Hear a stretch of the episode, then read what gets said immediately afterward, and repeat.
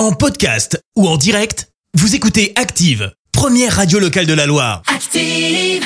Allez, place à l'info du jour qui fait du bien. Et ce matin, on parle d'un geste fort dans le monde du rugby. Et oui, il s'appelle Campbell Johnston. Il est ancien joueur des All Blacks, l'équipe néo-zélandaise de rugby.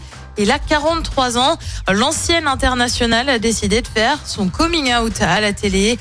Derrière sa décision, il affirme vouloir euh, montrer la voie à celles et ceux qui n'osent pas s'affirmer au grand jour. Il s'est exprimé dans l'émission Seven Sharp.